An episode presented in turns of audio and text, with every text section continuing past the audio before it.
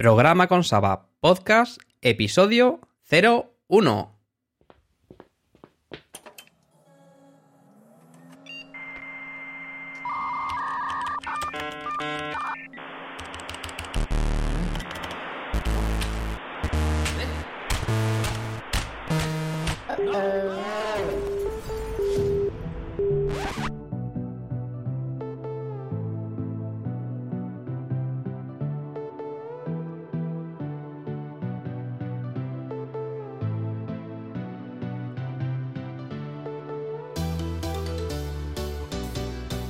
Hoy os voy a hablar de... Novedades de la semana. Empezar simple y pequeño antes de abarcar algo más grande.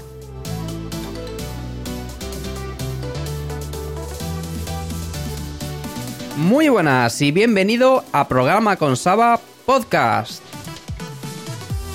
Algo más que programación. Algo más que tecnología. Mucho más que un podcast.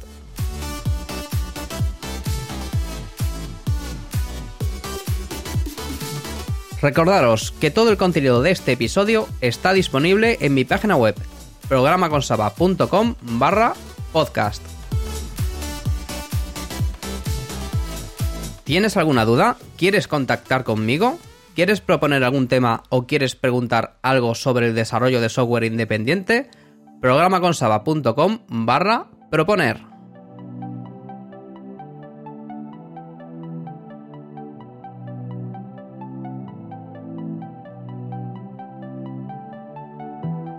Soy Saba y estás escuchando Programa con Saba.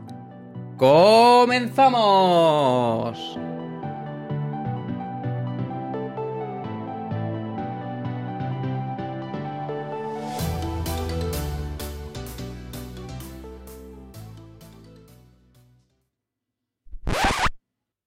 Vamos con las novedades de la semana. Después de grabar el episodio la semana pasada me he dado cuenta de una cosa súper importante, que en la web no tenía yo un espacio para los podcasts. Por lo tanto, cogí un folio en blanco y empecé a escribir más o menos lo que quería. ¿Qué quería hacer con los podcasts? Pues lo que quería era eh, reservar un espacio en la página web donde pudiese ver un listado de todos los podcasts publicados con la imagen del podcast arriba del todo y que en ese listado pudiese pinchar yo el podcast que quisiese, que estuviese ordenado por orden de aparición y eh, me llevase a un detalle del podcast.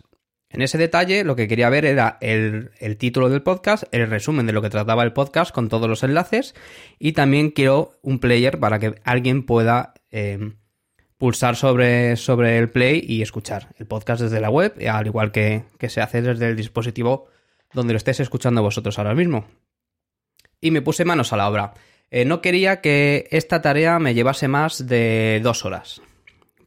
No quería estar buscando por ahí eh, un plugin que hiciese el proceso, que yo le dijese qué podcast tenía y que todo automáticamente lo montase, porque entonces era yo quien tenía que ajustarme a ese plugin y no el plugin eh, el que se ajusta a mis necesidades. y como soy programador, me bloqueé, como os he dicho antes, un par de horas y como mi web está hecha con WordPress y últimamente llevo un tiempo, ya dos o tres años, eh, siendo también programador WordPress, pues eh, lo que hice fue crearme un, nuevo custom post type que se llama en WordPress del tipo podcast, ¿vale? Con este custom post type lo que me permite WordPress es dar de alta episodios y asociarle una plantilla para que yo pueda eh, mostrar el episodio, los datos del episodio de la manera que yo quiera. No es nada complicado. Entonces, eh, los pasos que, seguí fueron crear un nuevo custom post type, que lo llamé podcast. ¿Vale? También creé una, un custom field, ¿vale? Que es, un. que es un, elemento dentro de un contenido de WordPress donde podemos meter valores. Por ejemplo, eh, un custom field puede ser una descripción de un producto, el precio de un producto, eh, una URL, mm, un montón de cosas. En este caso, el custom field que, he dado de alta yo para este tipo de contenido es eh, el identificador del podcast dentro de iVoox, porque yo los podcasts los subo a iVoox. ¿Para qué quiero este identificador? pues luego en la plantilla a la hora de pintar el podcast y los detalles y todo, ¿vale? Quiero pintar también un player. Evox me da la posibilidad de meter un player suyo propio personal, donde viene el episodio con un play, con algunos enlaces suyos propios. Y para yo poder pintar mm, de manera dinámica cualquier tipo de player, necesito el identificador único que identifica el audio dentro de la plataforma Evox. Por lo tanto, eh, la creación de ese custom field para, para poder meter el identificador eh, me facilita mucho este trabajo. Eh, como os he dicho, también he creado la plantilla del detalle del podcast. Esta plantilla lo que tiene es un título, una descripción, el guion que estoy siguiendo y el audio para poder escucharlo. También, eh, como en la web tenía desactivado totalmente los, los comentarios, lo que he hecho ha sido, eh, no sabía hacerlo, así que me conecté a, a la web de WordPress y miré cómo crear una plantilla para los comentarios, cómo activarlos, ¿vale? Entonces, en este caso, solo para los detalles de los podcasts he activado los comentarios, para el resto de la web no. Y le he dado la siguiente funcionalidad. Todo el mundo puede eh, leer los comentarios, ¿vale? Cualquier usuario que entre a la página web se va al detalle de un podcast y puede leer todos los comentarios que haya. Eh, pero solo los usuarios registrados pueden comentar. ¿Vale? Si no está registrado, lo que tengo hecho es un enlace para que os podéis registrar, para dar de alta comentarios. Esa es una manera que tengo yo un poco para, evitar que, se, que se pueda meter spam. ¿Vale? Y por otro lado también para facilitarlo todo, porque eh, estuve haciendo pruebas y los comentarios puedes, eh, en un comentario puedes responder al comentario, entonces sale anidado dentro de ese comentario y luego puedes a su vez responder ese comentario. Entonces eh, WordPress me deja la opción de, de limitar el número de contestaciones. Es decir, si a lo mejor hay un nivel, todo sobre el mismo hilo, dos niveles, podemos permitir un comentario, tres niveles, cuatro niveles, etc. Entonces estuve haciendo pruebas y también estuve mirando otros podcasts, cómo lo tenían montado y al final eh, tomé la decisión de solo dejar un comentario, un hilo inicial de mm, un hilo único para poder comentar solo y no se puede contestar directamente a uno de los comentarios, sino que, un poquito más para abajo pues contestas. No creo que haya mucho tráfico de comentarios. Así que yo creo voy a probar. Voy a probar esta opción. ¿Qué más? Ah, sí, eh, claro, para hacerlo todo visible, lo que he hecho también es una... He dado de alta en el menú principal una entrada nueva de podcast para que apunte al listado de los podcasts. Y a partir de ahí ya podemos ver el detalle de los podcasts. Por lo tanto, el workflow que, tengo yo para publicar quedaría de la siguiente manera. Cada vez que grabe y publico un podcast en la, plataforma iVoox, tengo que irme eh, a mano a, mi WordPress, a mi página, entrar en, el custom post type podcast, darte un nuevo podcast, darle el mismo título que le he dado en iVoox, copiar y pegar, digamos, el cuerpo de eh, las notas del programa, las notas del episodio del podcast de iVoox aquí a la web, asociar el identificador, darle a guardar y ya estaría todo el proceso montado y, la verdad es que me ha llevado... Mm, no llega a las dos horas, quizás mm, pocos minutos menos, pero vamos, en dos horas lo he montado todo, lo he montado todo personalizado y mm, estoy muy contento con el resultado. No sé vosotros cómo lo veis, si queréis eh, probar eh, o dejarme algún comentario en mi web en lugar de en iVoox, eh, sois, sois libres de hacerlo y os estaré muy agradecidos. Así que ya sabéis, eh, programaconsaba.com barra podcast. Ahí podéis descubrir todos los episodios, ver los detalles y comentar cualquier cosa de cualquier capítulo.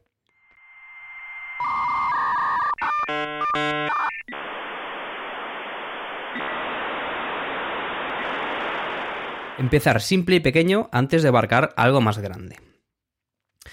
¿Con esto qué quiero decir? Con esto quiero decir que en la experiencia que tengo antes de abarcar cualquier desarrollo de software, sobre todo de una tecnología que no, que no conoces, de, un proyecto muy grande, de publicar en algún sitio donde eres el primero en publicar, eh, que nadie antes ha publicado de tu entorno cercano que te pueda ayudar.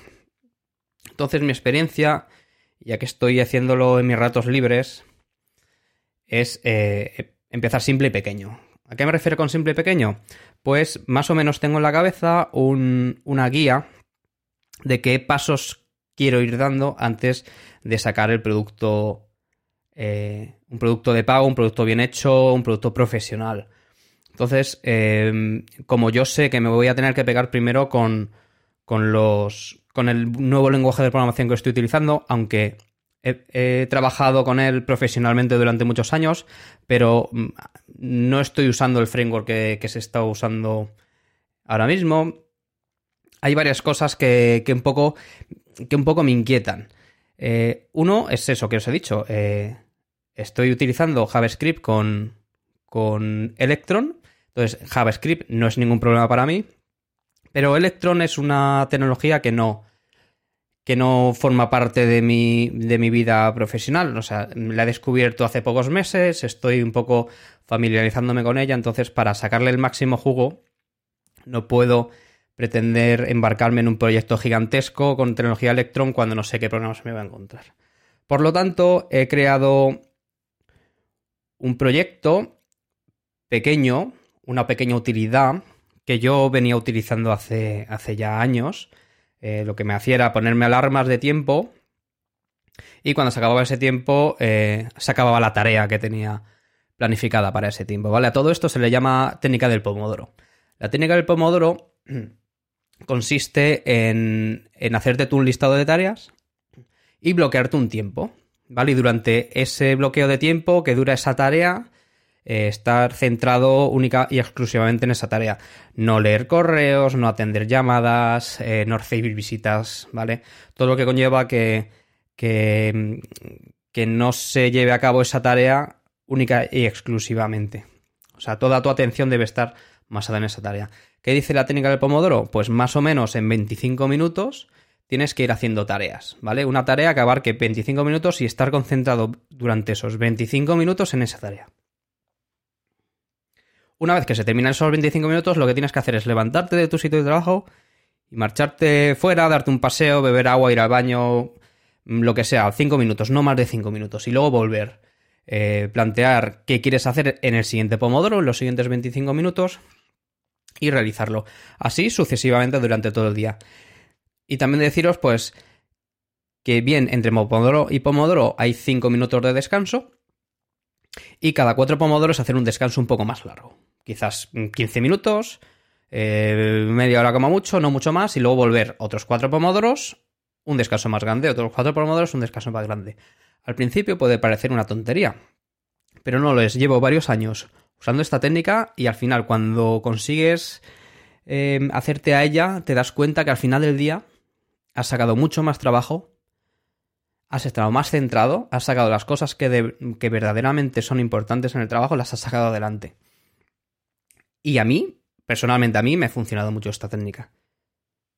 ¿A dónde voy con todo esto de la técnica del pomodoro? Pues que justamente eh, el primer programa, ¿vale? La primera aplicación que se me ha ocurrido hacer con esta nueva tecnología, para ir probando, para ir sabiendo eh, cómo salen las cosas, es un pequeño pomodoro timer.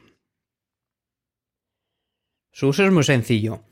Es una aplicación de escritorio para Windows, Mac y Linux, que os podéis descargar de programaconsaba.com barra pomodoro. Así que ya estáis corriendo a la web a descargarlo. Os estaré muy agradecido.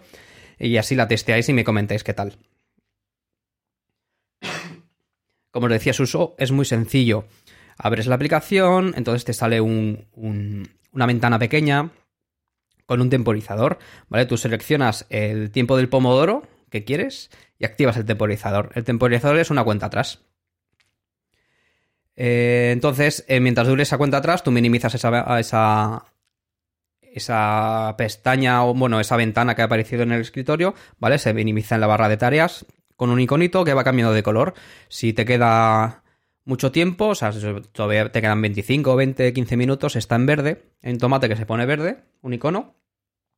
Luego, cuando te quedan menos de 5 minutos, se pone amarillo para echarle un vistazo y saber más o menos en qué, en qué tiempo del pomodoro está. Y cuando te quedan menos de dos minutos, eh, se pone en rojo, ¿vale? Y cuando acaba la cuenta atrás, pues entonces lo que hace es, salta un... Se maximiza esa, esa, ventana y salta una alarma. Entonces, es, tiempo de tomarte el descanso.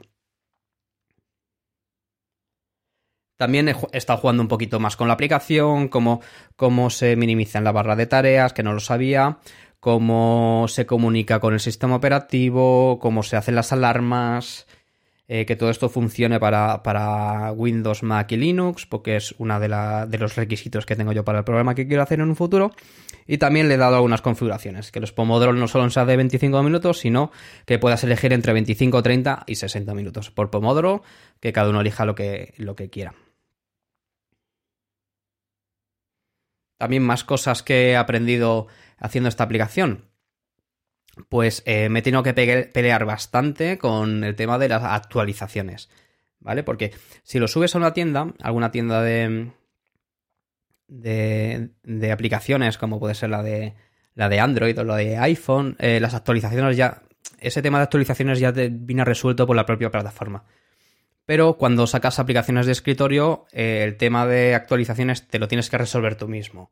Entonces hice varias pruebas con otros lenguajes de programación, con otros frameworks, y al final, eh, quizás ese fue uno de los motivos que más peso tenían para pasarme a la parte de Electron.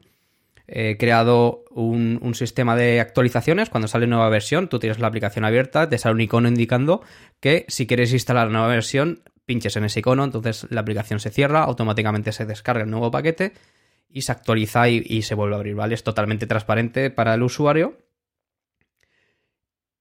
y me resuelve un problema muy grande que, que tenía yo al principio y además, sobre todo, más que un problema, una preocupación mía interna eh, que tenía, que, yo creo que una aplicación que tú saques, que el usuario no tiene que estar pendiente, ir siempre a, la página web a ver si hay autorizaciones, porque eso no lo hace nadie. Lo suyo es que te avise, actualizas, como hacen en todos los programas, y, que sea de una manera sencilla. También me he montado que los, el, el servidor donde mira las actualizaciones es un servidor propio, y es ahí donde mira las actualizaciones, mira un fichero, mira qué versión tienes en local instalada, mira qué versión hay disponible, la última versión disponible en el servidor, y si no coinciden, lo que hace es eh, se descarga esa versión y se actualiza. No hay ningún problema.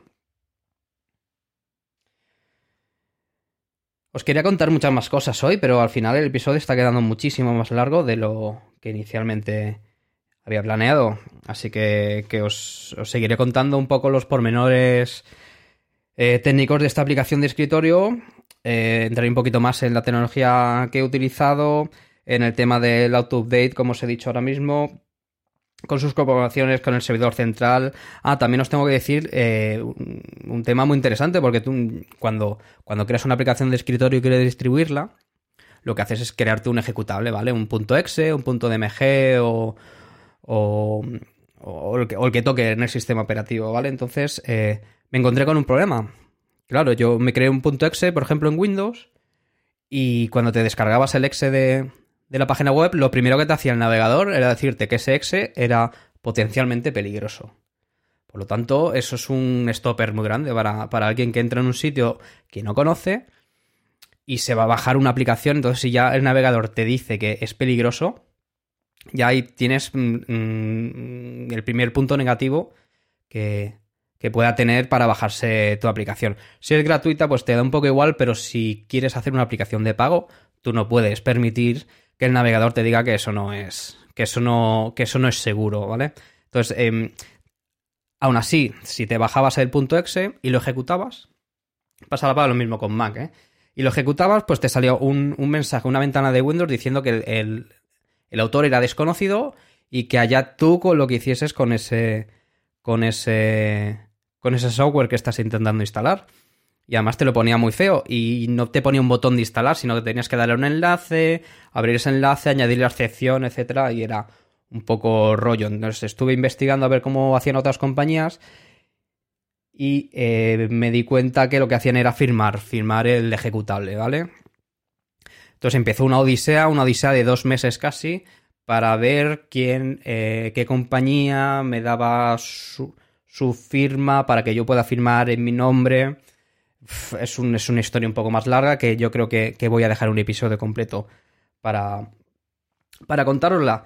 Y claro, por eso digo empezar pequeño y empezar simple, porque todo esto, imaginaos que, que, llevamos un desarrollo de un año, ¿vale? Y luego a la hora de la verdad tienes todos esos problemas y no puedes sacar. A lo mejor hay uno de los problemas que te paraliza y no puedes sacar la aplicación por culpa de ese problema.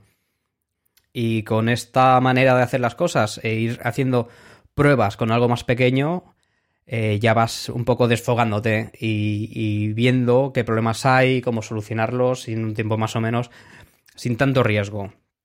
¿Vale? A lo que me refiero es sin tanto riesgo. Ir, ir practicando eh, qué problemas podemos tener para luego eh, poder abarcar con mayores garantías un desarrollo un poquito más grande. Y nada más, no me enrollo mucho más, porque ya llevamos un montón de minutos del podcast y no quiero que los episodios sean muy grandes.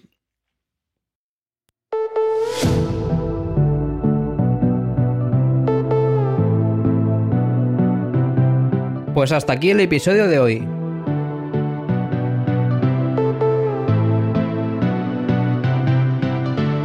Recordaros que todo el contenido de este episodio está disponible en mi página web, programaconsaba.com barra podcast.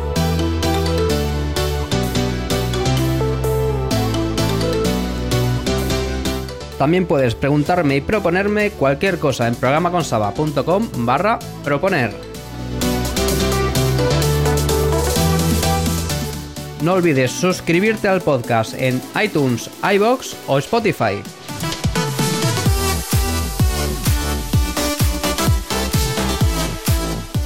y usar los nuevos comentarios que he creado en la página web.